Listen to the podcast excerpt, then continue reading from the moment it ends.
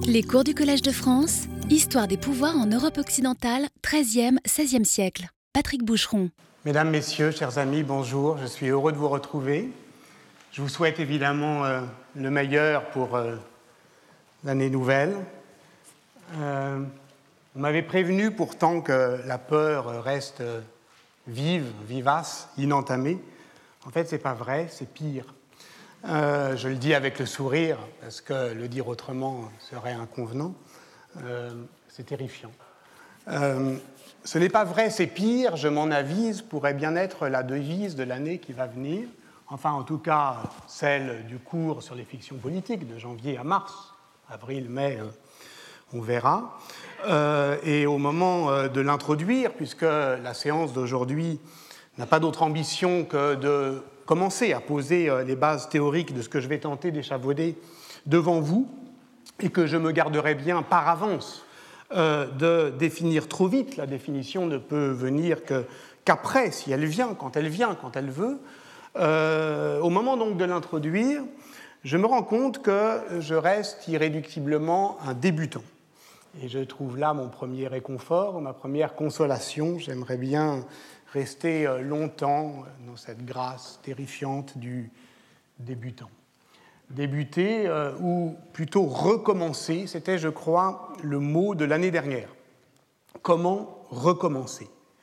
En y repensant, euh, il m'apparaît que l'ensemble du cours de 2016, consacré au souvenir d'Ambroise, était une manière d'approcher cet art politique des recommencements ce que j'avais appelé le long Moyen Âge d'Ambroise de Milan, c'était la seconde partie du titre général, était cette période si ancienne, le Moyen Âge, où un souvenir plus ancien encore, Ambroise de Milan, s'obstinait à revenir pour hanter le présent, un passé qui ne cessait de recommencer, qui se transformait en recommençant, mais qui, en retour, relançait et transformait le temps politique. Ce jeu des formes, continuellement actif, vivace, énergique, c'est le contraire en somme d'une tradition. Une tradition, c'est ce qui encombre le présent d'un passé insistant, obstiné, inerte. Le contraire d'un passé qui ne passe pas, puisque nous n'avons parlé que de passage, que de lutte, que euh, de réminiscences, de spectres, de promesses, de tout ce dont Walter Benjamin, dans précisément le livre des passages, rêvait. Rêvait. C'est de cela dont il s'agira peut-être euh, aujourd'hui, du rêve. Ce jeu des formes, donc, est une euh, configuration politique, c'est-à-dire très exactement la mise en présence de plusieurs fictions politiques. Une configuration, c'est ça. La mise en présence de plusieurs fictions. Souvenir, fiction, croyance, c'était la première partie du titre de l'année dernière. Et en allant au milieu, en ciblant le moyen terme, fiction, donc à l'articulation euh, du triptyque pour le déplier, je ne cherche peut-être rien d'autre cette année que euh, de tenter de répondre à cette question que croit-on vrai de ce dont on se souvient? Que croit-on vrai de ce dont on se souvient? Alors évidemment, je m'en voudrais de me contenter d'une transition si rhétorique, parce que, à prétendre tracer un lien logique là où il n'y a euh, qu'embranchement hasardeux, qu'hésitation euh, floue, que bifurcation euh, incertaine, on ne peut être que, que mensonger. ce qui est, je trouve, déloyal, ce qui est proprement obscène, c'est de faire court pour faire croire que l'on est au spectacle des facilités intellectuelles, des liaisons euh, aisées, des réussites conceptuelles. Je vous conseille quand même de fuir ceux qui disent réussir. Je vous conseille quand même d'écouter plutôt ceux qui cherchent les mots pour dire les difficultés, les ratés, les impasses, les approximations, et pour les dire d'une manière suffisamment forte qu'on puisse se souvenir que prendre conscience du sentiment tragique de l'histoire, c'est commencer à ne pas désespérer. Bon, au fond, il y aurait deux manières de faire court, et en particulier de faire court ici. La première est celle que j'ai tentée l'année dernière, en racontant donc les difficultés que euh, l'on a à écrire un livre, un livre impossible, peut-être s'il se prétend livre des passages. Le second est ce que je tenterai cette année en racontant les difficultés que l'on éprouve à passer d'un livre à l'autre, à se frayer un passage, ou plutôt comme dans le livre des passages de Walter Benjamin, à creuser ce qu'il appelle un intérieur collectif. Vous savez, c'est ça les, passages parisiens, ce qui s'intercale, ce qui s'espace entre euh, deux euh, pâtés de maison, ce monde de verre rêvé par la bourgeoisie euh, du XIXe siècle, qui crée bien plus qu'une rue couverte, en fait, qui crée, au fond, un, dedans dehors. Et si Benjamin fait de cet espace dedans, dehors, l'espace du rêve, c'est parce que tout son livre devait crépiter d'un grand embrasement provoqué par une seule étincelle, celle d'une phrase de Michelet. Et cette phrase qui met le feu aux poudres est celle-ci Chaque époque rêve la suivante. Walter Benjamin cite à plusieurs reprises cette fameuse phrase de Michelet et notamment dans l'exposé de 1935, écrit en français pour euh, présenter son, livre à venir sur les passages. Permettez-moi une parenthèse. Euh, en fait, on, cite souvent euh, Benjamin citant Michelet, mais on ne va pas à l'original. où est-ce qu'il a dit ça, Michelet? Or, voilà, comme disait Benjamin dans son essai euh, sur Karl Kraus, euh, toute citation est citation à comparaître. Donc il faut faire comparaître l'original. Bon. Euh, l'original, cette phrase, elle est extraite de notes intitulées par Michelet Avenir, Avenir. Ces notes datent de 1842, qui est une année cruciale dans la vie et l'œuvre de Michelet, qui est une année bien documentée dans son journal, et qui est une année qui va déboucher sur le grand tournant qu'est l'écriture du peuple. Et cette année est un soulèvement provoquée par euh, la provocation de la mort, celle de sa femme. Michelet euh, est au chevet de sa femme qui agonise. Hier, assis près de mon lit, je la vis faire un effort pour ouvrir les yeux. Et c'est donc elle, au moment du danger, le moment euh, benjaminien par excellence, comme on le sait, qui lui révèle le mouvement même de l'histoire. Je cite, cet effort de songe laborieux par lequel nous nous soulevons de la nuit au jour, de la mort à la vie. Et c'est à ce moment que Michelet reprend la formule Chaque époque rêve la suivante, placée en tête de ses notes fiévreuses. En voilà la reprise. Je cite encore Chaque époque, probablement, rêve ainsi aux époques suivantes. Nos pères des premiers âges du monde nous ont rêvé, et sans doute avec sympathie. Rêvons, aimons d'avance ceux qui vont venir, et puissent ces vies qui viennent, Dieu les rende plus heureuses, nous consoler de la nôtre. Ça, c'était mes voeux. Je referme la parenthèse. Passer d'un livre à l'autre, donc, euh, seconde solution, plus aventureuse, plus incertaine, et je vous en suis euh, d'autant plus euh, reconnaissant de bien vouloir m'y accompagner si vous le souhaitez.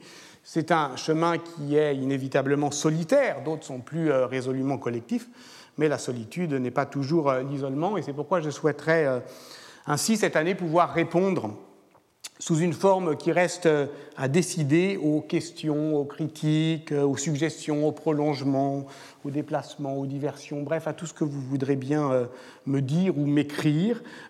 Et pour cela, mon équipe, une équipe puissante et nombreuse hein, et énergique, a créé une adresse mail qui est dédiée à ces échanges et euh, vous la trouverez sur le site, évidemment, en même temps que l'annonce de ces cours, mais enfin c'est facile à euh, euh, mémoriser. C'est en toutes lettres, fiction politique au pluriel, en toutes lettres, fiction politique, collège-de-france.fr. Alors, ce passage, où se situe-t-il?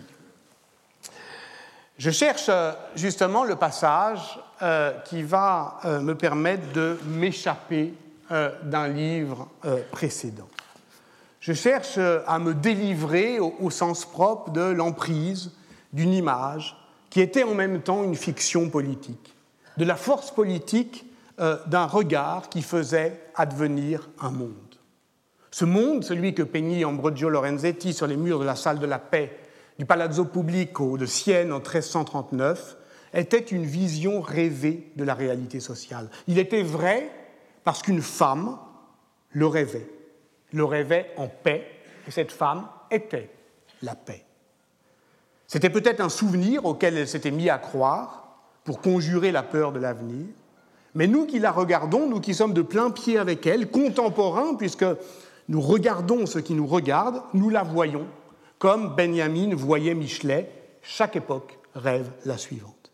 En s'interrogeant donc sur cette puissance prophétique du passé, et ce qu'elle voyait, ce qu'on voit avec elle, n'est pas forcément le passé, mais l'ouverture d'un avenir. Car, au-delà même de sa force d'actualisation, il faudra bien cette année envisager la puissance anticipatrice de la fiction. Ce qu'on désigne banalement comme politique fiction est la croyance selon laquelle la fiction pourrait bien nous permettre d'anticiper l'avenir, c'est-à-dire au sens propre de le prévenir. Et dans ce cas, c'est elle peut-être qui rêve d'avance ce qui vont venir. Donc nous, si nous le voulons, si nous le voulons bien. Mais vous le savez, il n'y avait pas à Sienne que cette vision d'une cité pacifiée par la justice. D'autres avenirs sont possibles, et certains plus inquiétants. Et Lorenzetti a peint une configuration, c'est-à-dire qu'il a disposé ensemble plusieurs fictions politiques, c'est-à-dire qu'il les a rendues disponibles à la décision collective, qu'il a écarté les possibles au moment précis où les catégories politiques se fondent et se confondent en une vague indistinction idéologique, au moment précis où beaucoup se déclarent fatigués des valeurs civiques, convaincus que la seigneurie pourrait bien être la continuation de la commune par d'autres moyens, en tout cas que le pouvoir autoritaire pourrait être une option, une option à envisager, un devenir possible, peut-être même désirable dès lors que l'on prend la mesure de, la sourde attirance qu'on éprouve pour le pouvoir autoritaire, et à ce moment-là, Lorenzetti dit choisissez. C'est ça ou ça. Parce que l'autre, la tyrannie, a un visage. Il est face à nous. De l'autre côté, la paix lui tourne le dos, mais elle l'a vu. Elle ne peut pas ne pas l'avoir vu. Et elle ne verra jamais plus les choses elle-même de la même manière depuis qu'elle l'a vu. Alors, c'est difficile de capter son regard, parce que, je vous l'accorde, il fuit. Euh, il a le regard torve, la face blême, son allure n'est guère engageante. Donc, au fond, on dirait il a une gueule davantage qu'un visage. Et en fait, on peut le dévisager, mais on ne peut pas tout à fait l'envisager. Et euh, ce qui est un problème quand on ne veut pas envisager ce qui risque d'advenir. Et pourquoi? Eh bien parce que, en fait, vous voyez, ces crocs, ces cornes, euh, j'avais écrit de ce masque livide, tout se disjoint et se sépare, et je le crois encore, c'est bien le visage de la séparation. Car nous savons bien, nous savons euh, mieux même aujourd'hui, qu'il nous faut regarder en face ce que Wendy Brown, dans son grand livre sur les murs, appelle le désir de mur, cette pulsion de ségrégation, de séparation, qui consiste à édifier un dedans à l'abri de barrières qui s'élèvent à mesure que s'érode la souveraineté politique. Mais ce que je ne crois plus aujourd'hui, c'est ce que j'avais écrit, c'est qu'il s'agit d'un masque. En fait, je pense le contraire. Je pense que Lorenzetti a démasqué la tyrannie. Je pense qu'il figure ici le visage du tyran au moment même où un masque beaucoup plus avenant, mais que l'on ne voit plus, vient de lui être arraché, à moins qu'il l'ait arraché lui-même. Cette bille de clown, nous ne pouvons plus ne plus la voir autrement aujourd'hui qu'au miroir des feux de la rampe de Charlie Chaplin. Je vais parler de Chaplin cette année, allez savoir pourquoi, enfin vous saurez bientôt pourquoi. On y voit euh, un homme qui lentement se démaquille et qui nous oblige à le voir tel qu'il est, plus vieux, plus triste, plus ridicule, ce qui est une manière de retourner le miroir vers nous-mêmes. Et tel est le propre de la fiction photographique. Je pense ici encore à Walter Benjamin, à sa petite histoire de la photographie, 1931, où il définit la notion d'aura à partir du travail du peintre de Paris Étienne Adguet, dont il dit ceci Adguet était un comédien qui, rebuté par son métier, effaça son masque, puis se mit en devoir de démaquiller aussi le réel. Dégager l'objet de son enveloppe, détruire son aura, tel fut le travail de la photographie. Alors, ça peut être méchant, un clown. Nous le savons bien. Nous en avons vu d'autres. Lesquels Mais vous le savez bien. Euh, je ne parle pas seulement de cette mythologie euh, contemporaine du clown tueur. L'une de ces fictions politiques, justement, qui est inventée par les séries, les mangas, les bandes dessinées, le cinéma d'une manière générale, euh, la culture visuelle de masse, en vient à peupler les cauchemars, à alimenter les rumeurs et finalement à se réaliser dans des faits divers. Non, non, je ne parle pas seulement euh, du clown euh, maléfique comme personnage de fiction, je parle de celui-ci, de celui-là, ou de cet autre plus ancien, puisque, après tout, je suis un historien du laboratoire italien, donc je fais profession de croire qu'en matière d'histoire des pouvoirs, l'Italie invente souvent un peu en avance ce qui va s'imposer partout ailleurs. Et dans les trois cas, il n'est peut-être pas indifférent de remarquer qu'on a un usage sans doute très contrôlé d'une politique de la laideur et d'une politique du faux. Les deux étant noués, je le dis pour l'instant de manière très lâche, mais nous aurons, j'espère, le temps de resserrer ce nœud.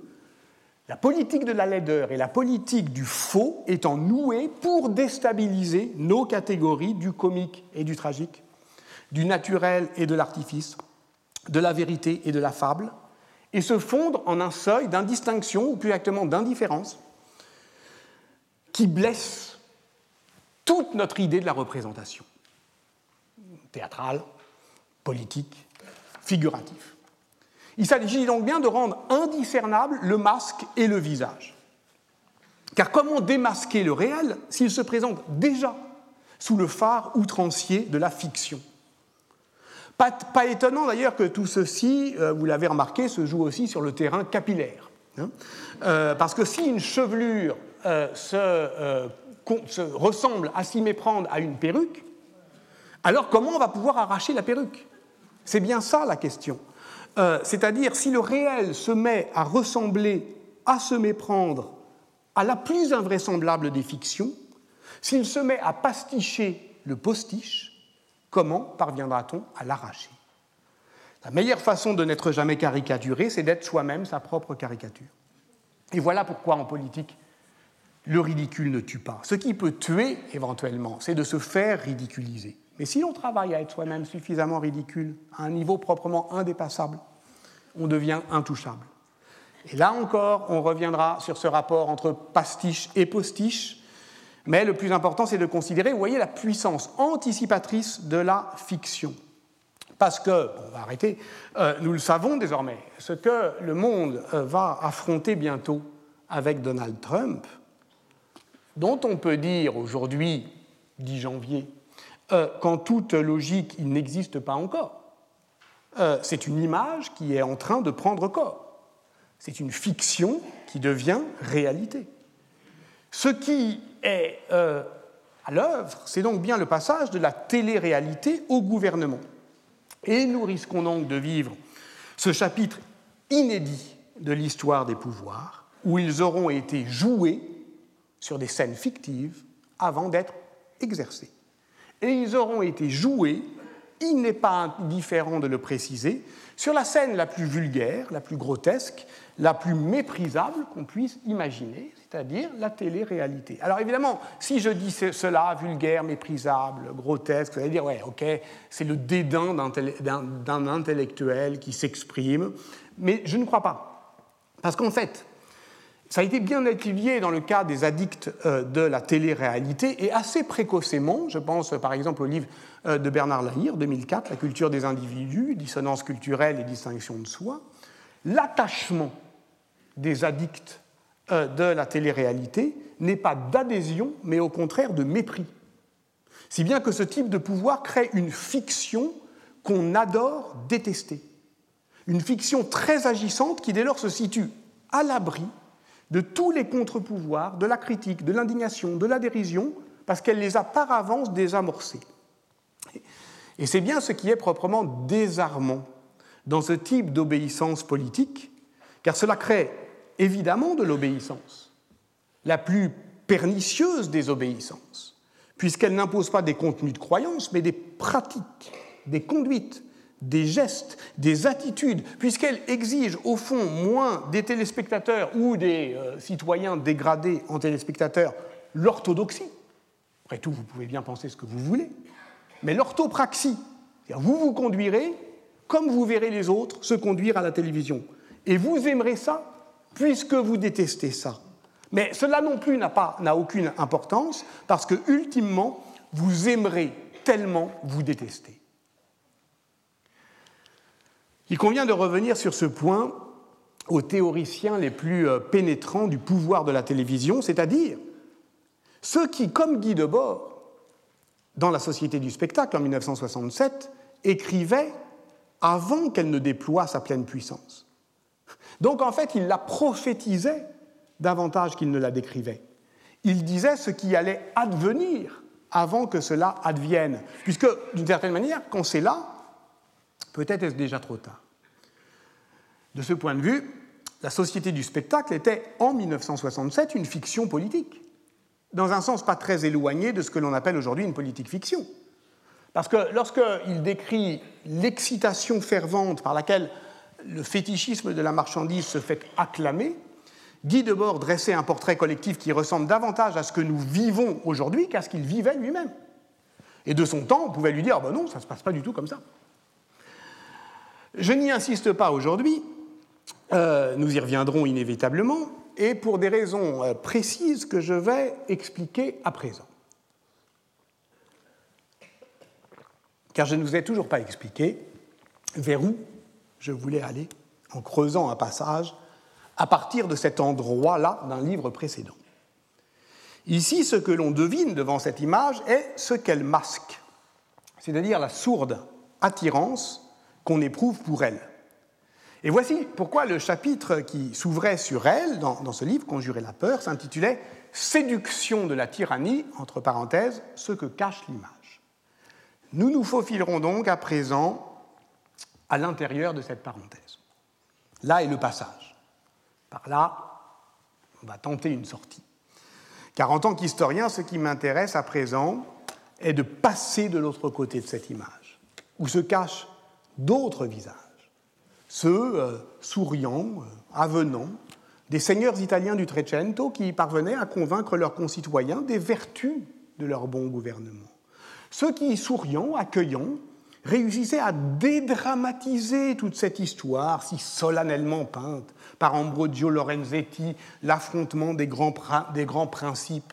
Cette histoire si magnifiquement peinte aussi, parce que regardez, tant de talent, tant d'intelligence, de bonté aussi, ce souci euh, d'exactitude, cette euh, précision, cette patience, cette attention à la diversité du réel, cette bienveillance aussi pour faire droit à tous, pour représenter chacun, les attitudes, les situations, les gestes, tout cela qui se donnait à voir comme ce à quoi l'on tenait le plus finalement, tout cela était fragile, vulnérable, suscitant bientôt la colère, le dégoût, l'hostilité, puis l'indifférence, puis le dédain, puis plus rien. Il faut bien voir le visage de ceux qui ont produit cela, la destruction du monde rêvé. Il faut envisager leur puissance, leur séduction, ce qui, dans le contexte précis de l'Italie du Trecento, revient à prendre la mesure de l'efficacité politique de la propagande seigneuriale à laquelle répondait Ambrogio Lorenzetti, pour comprendre pourquoi il devait déployer tant d'énergie à la contrarier.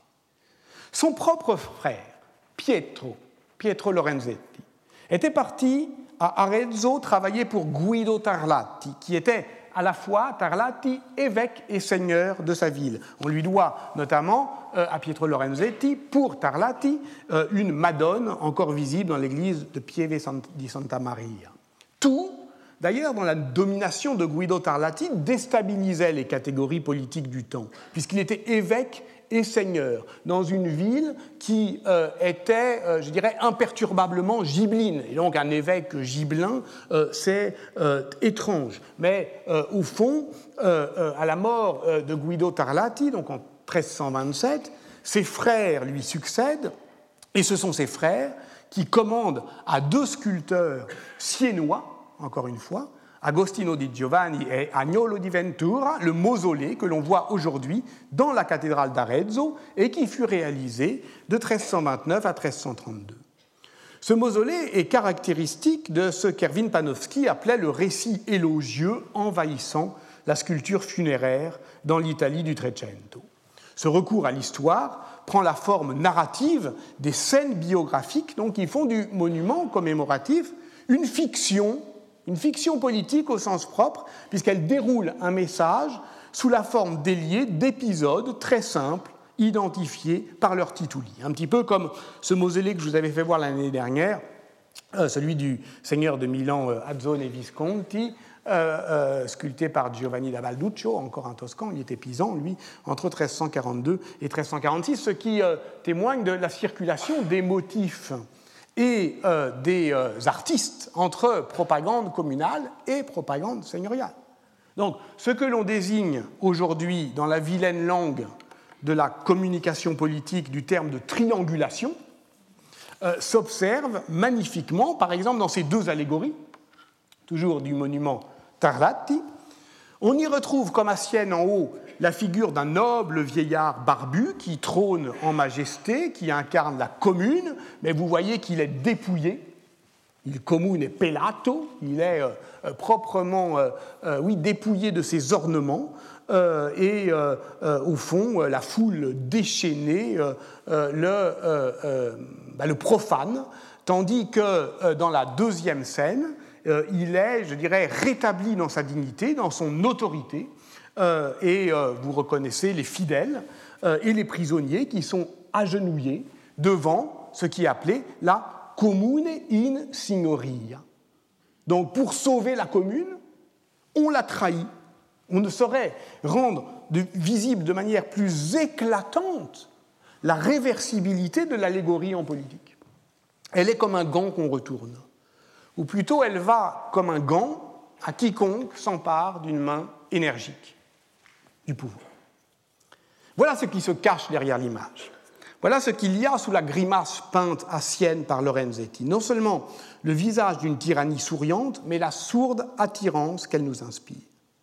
Levons les yeux à présent vers les tombeaux des seigneurs de Vérone, les Scaligères della Scala, qui s'imposent en Vénétie dès les années 1260 et réussissent eux aussi à convaincre de leur volonté de buon governo notamment en accueillant les artistes et lettrés. Dante, par exemple, qui euh, euh, dédie en 1316 euh, à Can Grande della Scala la comédie qui n'est alors pas, qui est inachevée. Et dans l'épître qu'il adresse à son protecteur, l'exilé toscan, eh bien, prend ses distances avec l'opinion commune, qui juge la seigneurie peu recommandable, mais le peuple, dans son ignorance, juge sans discernement, ce qui lui permet évidemment d'épauler sa propre revendication de souveraineté créatrice à l'autorité politique, elle-même souveraine, qu'il reconnaît au Seigneur. On le verra tout au long euh, de cette année, je crois, c'est-à-dire cette attirance, ceux qui cèdent d'abord, les premiers à la tyrannie, ce sont les intellectuels. Parce que ça leur permet, au fond, de se démarquer euh, euh, du peuple. Euh, et donc il y a au fond une alliance essentielle. En effet, je cite Dante, ceux qui puisent leur force dans l'intellect et dans la raison et qui ont reçu le don divin de la liberté ne sont assujettis à aucun usage. Et il ne faut pas s'en étonner car ils ne sont pas inspirés par les lois, mais ce sont eux qui inspirent les lois. C'est bien pour cela d'ailleurs que Can Grande de la Scala entreprend en 1319 une réforme des statuts urbains de Vérone qui lui permet euh, de, qui donne les moyens juridiques de mener à bien ces initiatives édilitaires, politique de prestige, mais aussi une politique de bien commun. Bref, il continue la commune et la ville de Vérone devient donc dans ses formes matérielles la métaphore communale de ce passage que l'on lit sur le tombeau de Guido Tarlati, Commune in signoria. La commune s'accomplissant dans la seigneurie, la rehaussant notamment en dépassant la conflictualité sociale, c'est-à-dire en fait en la neutralisant. Ce dépassement est donné à voir dans l'enclos funéraire euh, qui s'intercale entre le palais des Scaligères et l'église Santa Maria Antica. Et là, derrière de hautes grilles, partout timbrées euh, de cette échelle qui fut l'emblème des Della Scala, triomphent les héros cavaliers. Euh, le corps de Can Grande Ier, Mastino II, Can Signorio, repose donc dans des sarcophages surélevés, hissés sur des lits de parade. Dans l'art des cathédrales, Georges Duby y voyait, je le cite, l'emblème du triomphe politique. Le galop des joutes et l'envol des soirs de conquête emportent ainsi, pour l'éternité, Can Grande della Scala.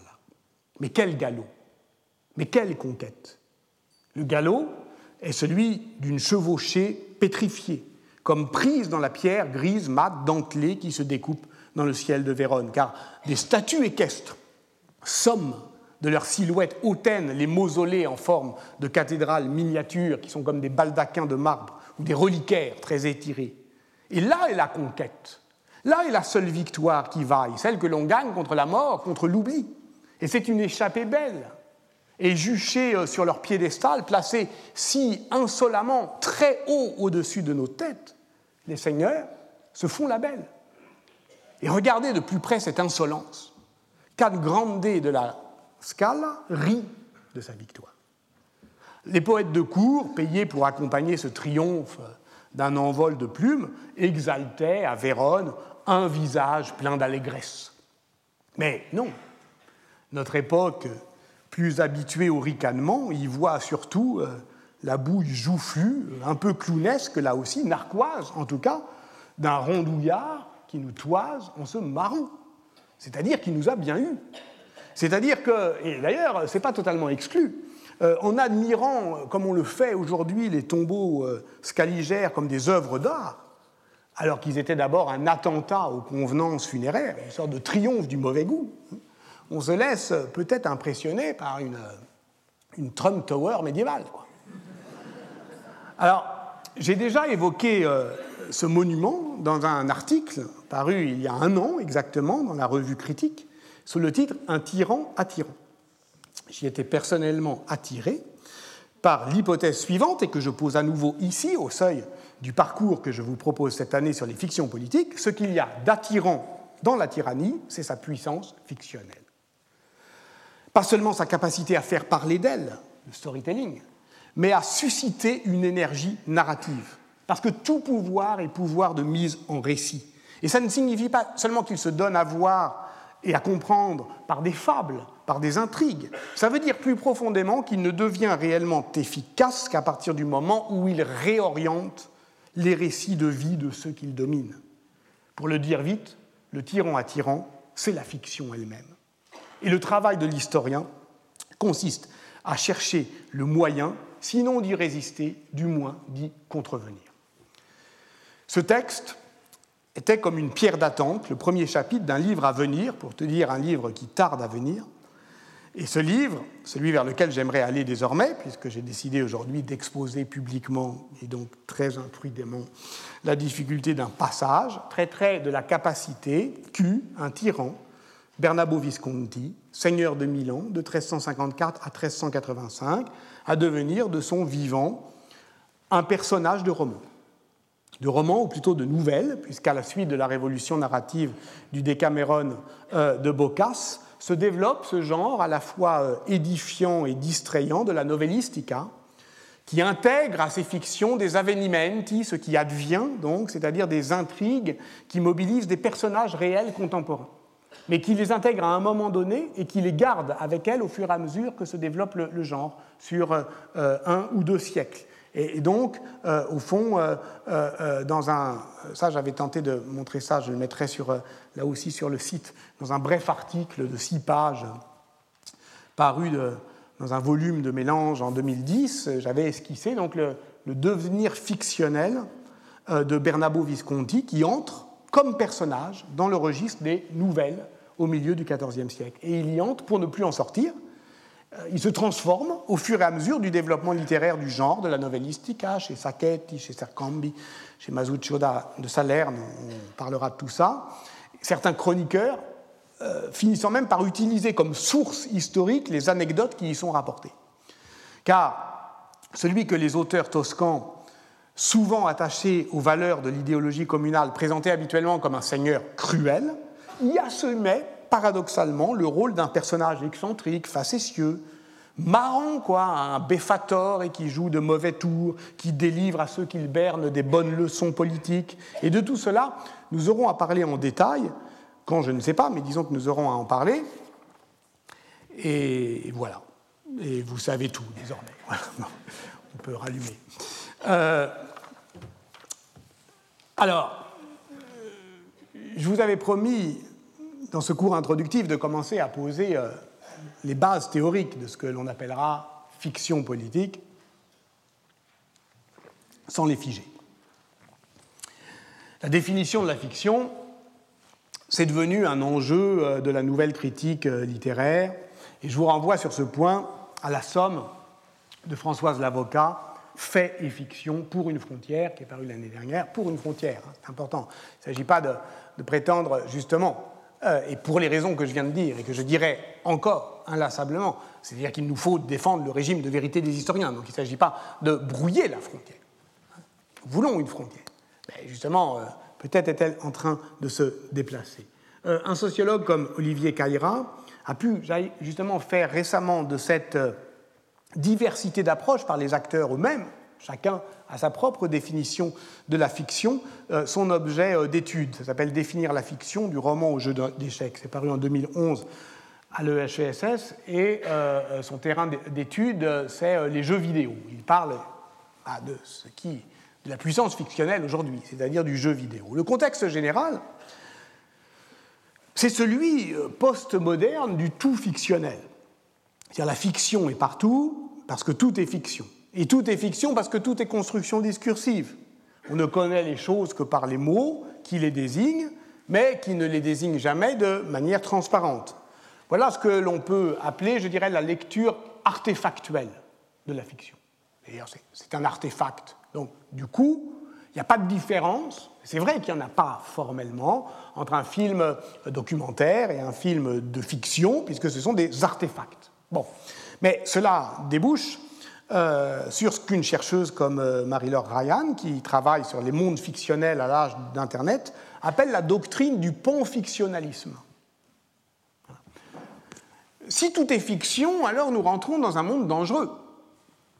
Une des formes précoces et radicales, prophétiques pourrait-on dire, du panfictionnalisme, c'est la philosophie apocalyptique de Jean Baudrillard.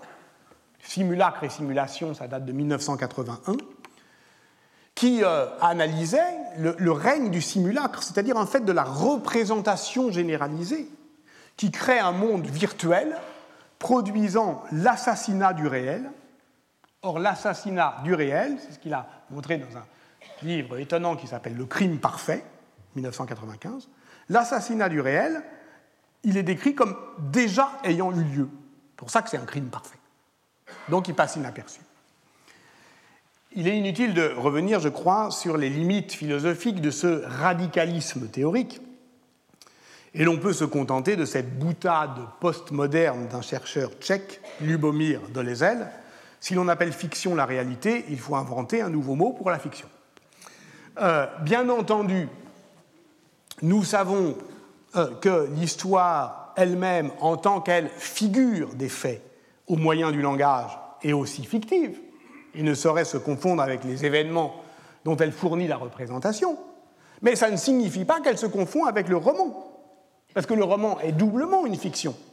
Non seulement il figure quelque chose qu'il n'est pas, mais ce qu'il figure n'a d'être et de substance que par ces mots qui appartiennent au monde de la représentation. Tout cela, je le dis euh, euh, euh, avec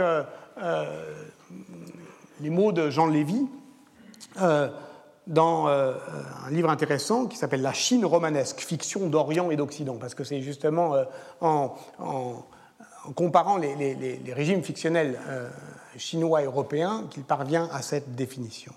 Et voilà pourquoi la doctrine du panfictionnalisme n'a pas de grande portée théorique.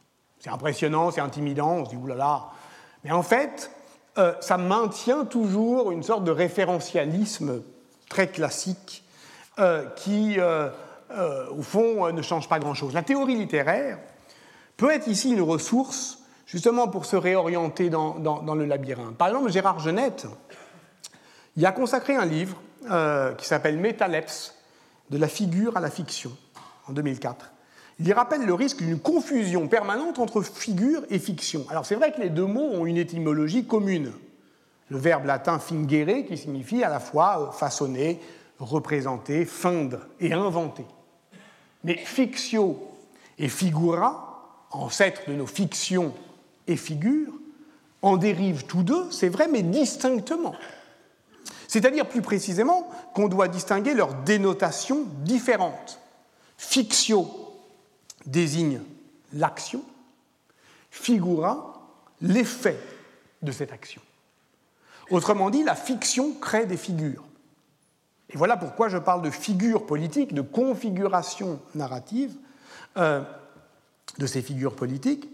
Mais dans le même temps, vous voyez que la figure est un embryon ou si on préfère une esquisse de fiction, c'est le pouvoir thaumaturgique des rois de France, par exemple. On en parlera euh, peut-être euh, la semaine prochaine. C'est davantage une figura qu'une fictio. Elle est le produit d'une fictionnalisation euh, du réel et en même temps, elle crée une configuration politique qui relance l'art de raconter. Le travail d'Olivier Caïra consiste donc à proposer une définition déflationniste de la fiction, qui est plus économe en, concept, qui est parcimonieuse, je dirais, euh, qui passe au rasoir au camion, euh, dirait un médiéviste, les définitions classiques de la fiction, et qui la décroche de la mimésis. Il n'est pas indispensable que la fiction représente la réalité, de la narration. Il n'est pas indispensable euh, qu'elle s'exprime dans une forme particulière de récit. Du langage, il n'est pas indispensable qu'elle s'énonce en langue et même de la logique. Il n'est pas indispensable qu'elle s'inscrive dans un univers déjà formalisé. Je retiens principalement de ce travail euh, la proposition de décrire le dispositif fictionnel comme une tension entre deux pôles, le premier étant mimétique, donc alors la fiction est de représentation, et le second étant axiomatique. Alors la fiction est une expérience de pensée, comme dans les fictions de Borges, et c'est évidemment ça qui va m'intéresser à partir de maintenant. La fiction n'est pas nécessairement feinte, elle ne crée pas toujours un monde possible, elle produit une expérience de pensée. Euh, cette définition duelle, la fiction imite le monde mais est son propre monde, permet de décrire de manière pragmatique la variété euh, des pratiques et des conduites.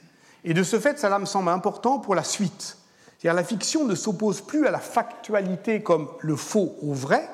Son statut est, libéré de la question de, la référentialité et de la non-référentialité. Autrement dit, c'est une figure du savoir qui se distingue de la connaissance factuelle, non parce qu'elle serait fausse, quand l'autre serait vrai, mais parce qu'elle met entre parenthèses la question du vrai et du faux en tant que telle.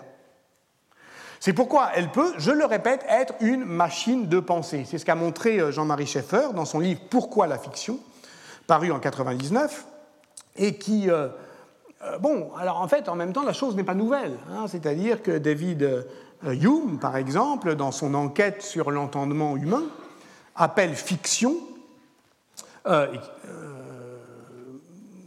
les illusions cognitives. Il en va ainsi, par exemple, de l'illusion perspective. Nous ne pouvons nous empêcher d'adhérer aux représentations qu'elle produit, même si nous les savons illusoires, car elles sont constituantes de l'attention consciente. En effet, une illusion cognitive n'est jamais expérimentée comme fiction, mais comme représentation référentiellement validée. A l'inverse, une fiction artistique demande à être reconnue comme fiction pour fictionner correctement fictionner ou fonctionner. Donc avec cette lecture pragmatique de la fiction, je crois qu'on touche évidemment à la question de la croyance, de l'obéissance, donc de l'efficace politique.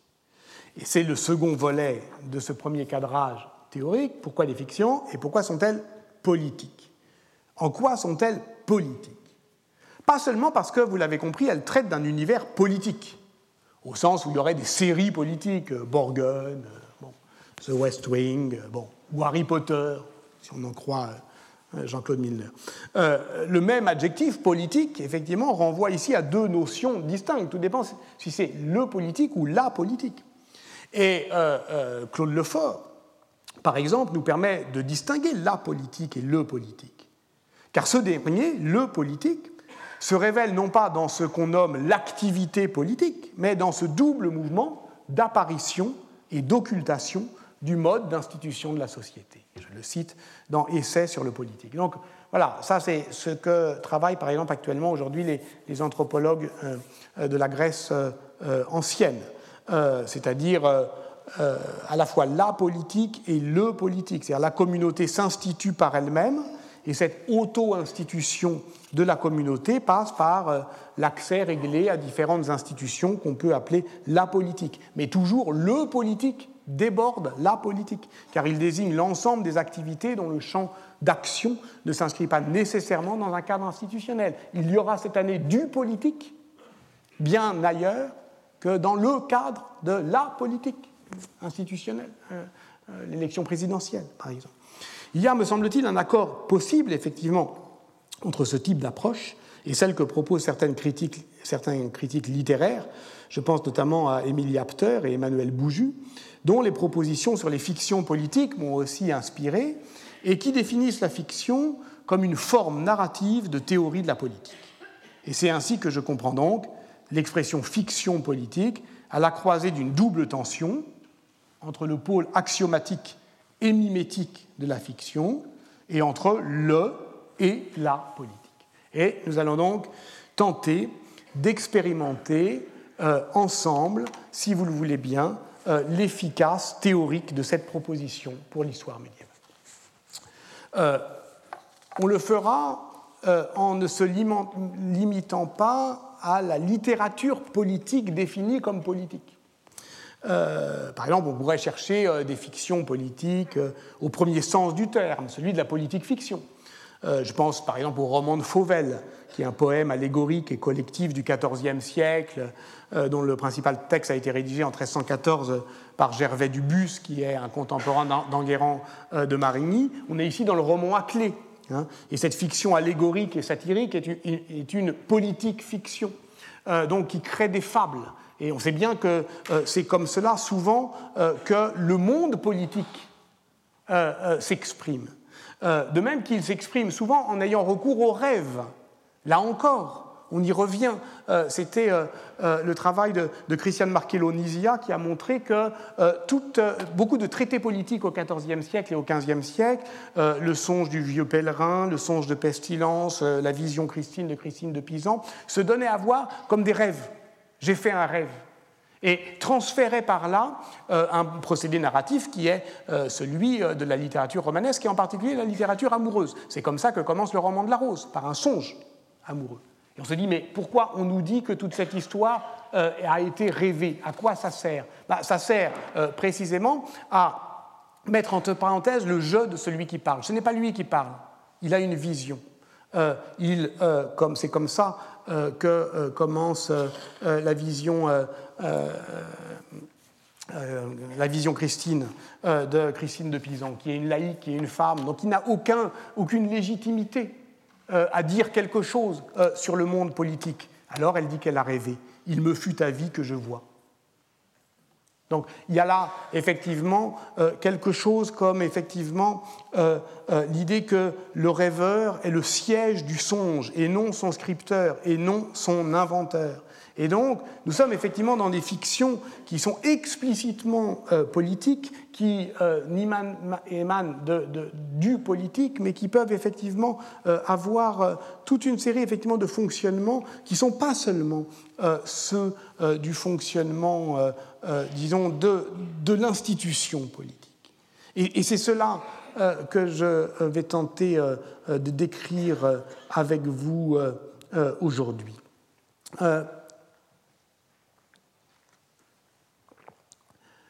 Toutes les formes narratives de la théorie politique. C'est ça. Comment ça se raconte, comment ça se façonne, comment ça se propose un peu en avance, comment ça se prophétise et comment pour nous ça peut nous avertir. Peut-être avez-vous trouvé qu'entre mon premier et mon second propos, il y avait une sorte de décrochage et qu'on oubliait l'aujourd'hui. Et pourquoi euh, au fond, euh, cet écart. Et pourquoi euh, parler de ces fictions politiques anciennes et à quoi ça nous mène et à quoi, qu'est-ce qu'on va y gagner pour le diagnostic sur le présent? C'est là-dessus que je voudrais conclure, car il est temps, disons, de dire quelques mots pour dissiper peut-être la désagréable impression de bricolage que l'évocation de références disparates risque de laisser dans votre esprit. J'aimerais, au fond, puisqu'il s'agit de se frayer un passage, euh, me choisir euh, comme éclaireur un guide. Pas un seul, mais un guide privilégié. Ce guide est celui qui écrivait en 1977 Je n'ai jamais écrit que des fictions. C'est évidemment Michel Foucault. Onze ans plus tôt, en 1966 donc, il disait à propos de Les mots et les choses, mon livre est une pure et simple fiction. C'est un roman. Qu'est-ce que ça veut dire? Fiction, roman? L'indistinction peut surprendre. Est-ce une manière un peu coquette de se mettre à l'abri de la critique historienne, c'est-à-dire, voilà, dès qu'on va le chercher, puisqu'il va travailler sur des vérités historiques, et dès qu'on va le chercher un petit peu sur son socle de référence, il va dire oui, mais vous savez, moi, je, travaille. C'est une manière de se mettre à l'abri. Le mot de fiction, ici, dès lors que c'est Foucault qui le dit, je n'ai jamais écrit que des fictions, est à la fois très mince et très lourd. Et donc, je voudrais, pour terminer, lui donner une consistance un peu maniable. Euh, en appréhendant la fiction sous la catégorie de l'expérience. Écrire une fiction, c'est mettre la pensée à l'épreuve du réel. Je m'appuie ici sur le livre de Luca Paltrinieri, L'expérience du concept, Michel Foucault, entre épistémologie et histoire, qui est paru aux publications de la Sorbonne en 2012. La fiction, c'est un acte de connaissance. Et ce que la fiction permet de connaître, c'est le fonctionnement même de notre pensée. Euh, Philippe Solers, eh oui, l'avait écrit euh, dans un texte de 1963 intitulé Logique de la fiction, et il avait écrit ceci, que Foucault cite tout le temps. Oui, il, s'intéressait aux jeunes Solers.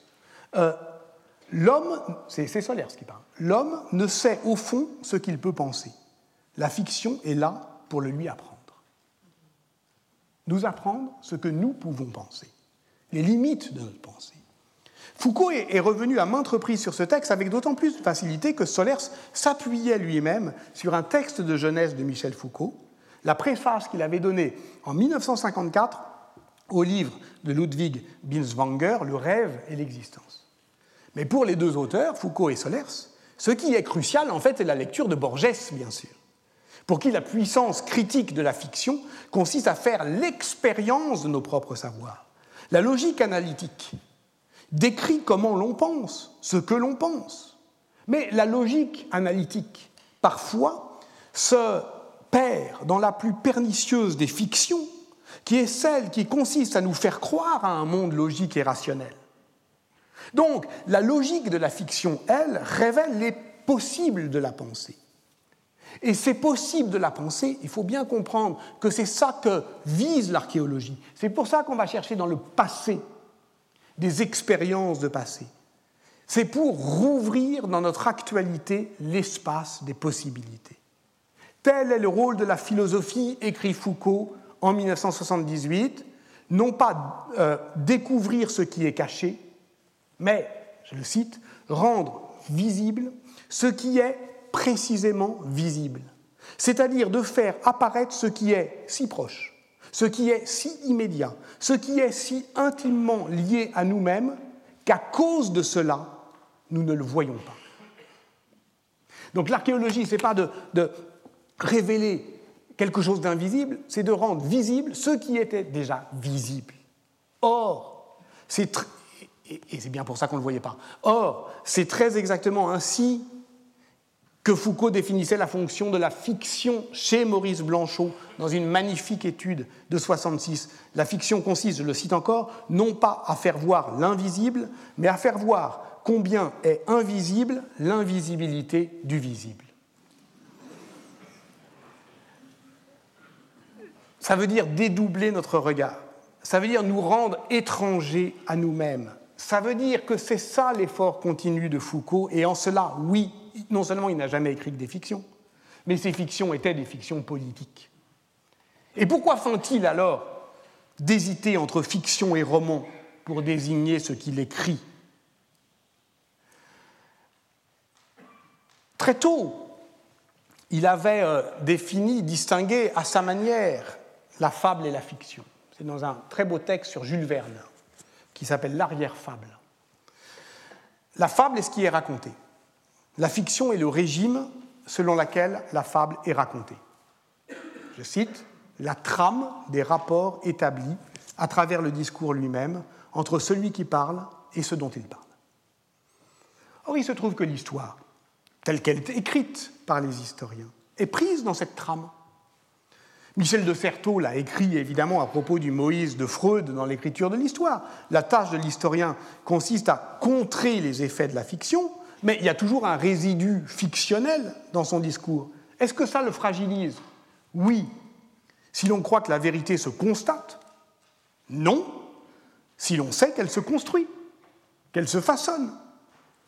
Foucault ne vise pas la vérité, la vérité du fait, mais l'expérience historique de la vérité. Et ce qu'il appelle l'histoire de la vérité, c'est l'histoire de la force du vrai.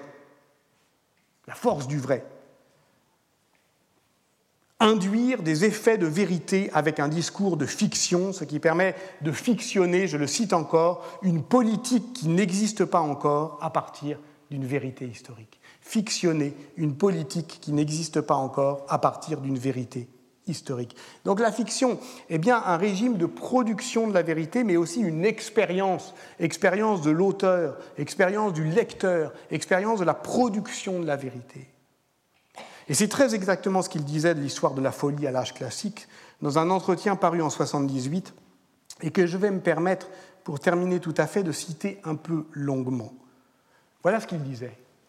C'est donc un livre, l'histoire de la folie, qui fonctionne comme une expérience pour celui qui l'écrit et pour celui qui le lit, beaucoup plus que comme la constatation d'une vérité historique.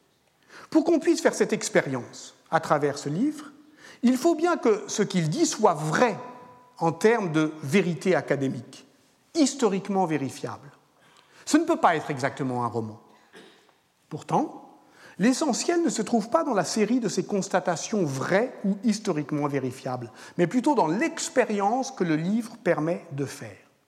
Or, cette expérience n'est ni vraie ni fausse. Une expérience est toujours une fiction. C'est quelque chose qu'on se fabrique à soi-même, qui n'existe pas avant et qui se trouvera exister après. C'est cela le rapport difficile à la vérité, la façon dont cette dernière se trouve engagée dans une expérience qui n'est pas liée à elle et qui, jusqu'à un certain point, la détruit. Fermez, la, les guillemets.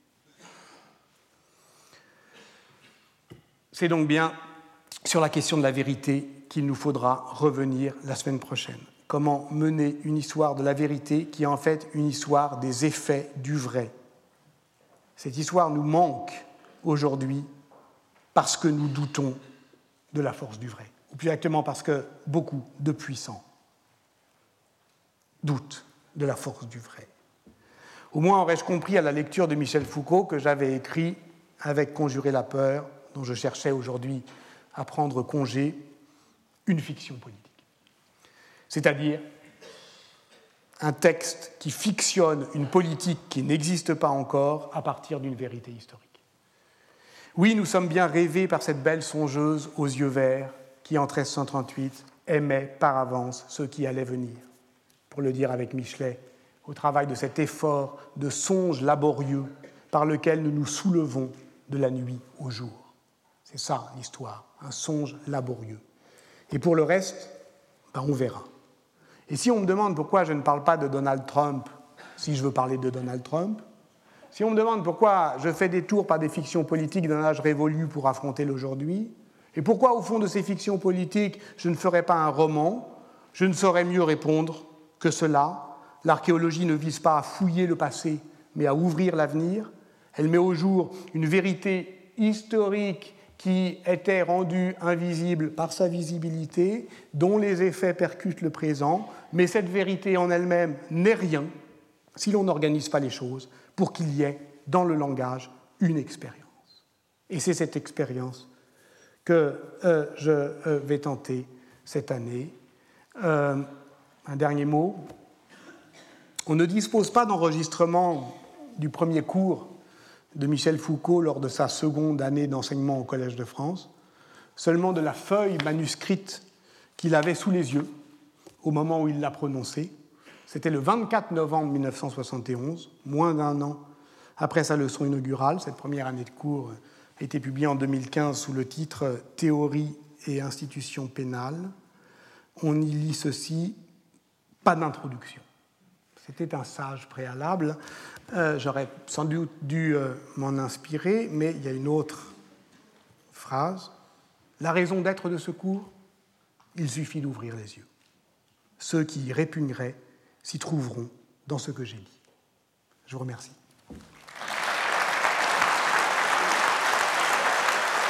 Retrouvez tous les contenus du Collège de France sur www.colège-2-france.fr.